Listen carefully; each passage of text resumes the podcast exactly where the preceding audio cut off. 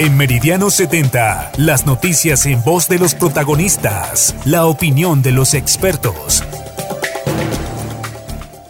Saludos a todos nuestros amigos que nos sintonizan a través de las diferentes plataformas de Meridiano 70, quienes le agradecemos estar en contacto con nosotros.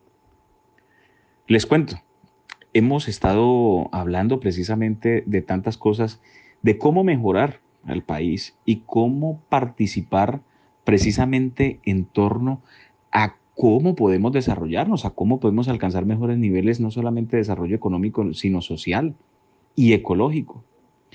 Como país tenemos una riqueza excepcional en recursos naturales, tanto en el continente como en el mar. Hay dos tipos de economía que no, que no se ha hablado tanto. Eh, quizás aquí se ha hecho eh, ironía con el tema de la economía naranja que terminó siendo algo muy abstracto y muy selectivo, muy reducido, ¿sí? Porque esto no es ni Silicon Valley ni esto es tampoco la India, ¿no? A la hora de desarrollar cosas tecnológicas, incluso innovación cinematográfica, como para, para, irnos a algunos niveles mucho más cercanos en países de, en vías de desarrollo, ¿no? Como en el caso de la India, como en el caso incluso de Brasil o de la Argentina. Pero tenemos algo que se llama la economía verde y la economía azul de la que habla Naciones Unidas en, eh, a través de su Oficina para el Desarrollo, del PNUD. Si nosotros nos enfocamos precisamente en torno al, desarrollo que nos hablan de, estas economías, nosotros en el departamento de Arauca estamos sumamente ricos hablando de la economía verde.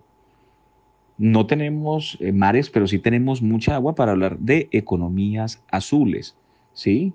De estos ríos de la riqueza hídrica que podíamos explotar, obviamente, de manera controlada y que no genere un desbalance en un sistema tan frágil como la Orinoquia colombiana, que es un sistema frágil a merced del cambio climático. Si nosotros nos damos cuenta, la economía verde, pues va más allá de, de la agroindustria, va también en el aprovechamiento de todo el entorno que hay, incluso los bonos de oxígeno, que se vuelven un motor fundamental a la hora de hablar y de generar unas dinámicas de equilibrio social y de justicia social en el campo.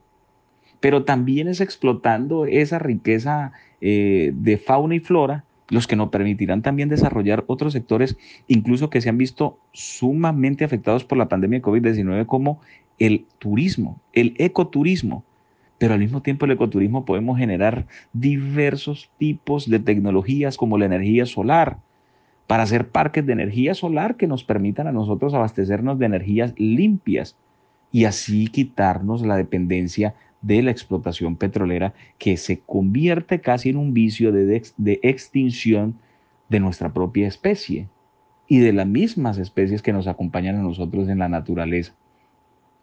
Por eso hablar de estas economías es hablar de la esperanza, de la capacidad que tenemos nosotros de generar una adaptabilidad positiva hacia, hacia los años venideros, dejando un planeta cada día más limpio. Si algo aprendimos de la pandemia es de los altos niveles de contaminación que se dan en las ciudades, en las urbes y en algunos campos a la hora de generar procesos de economía.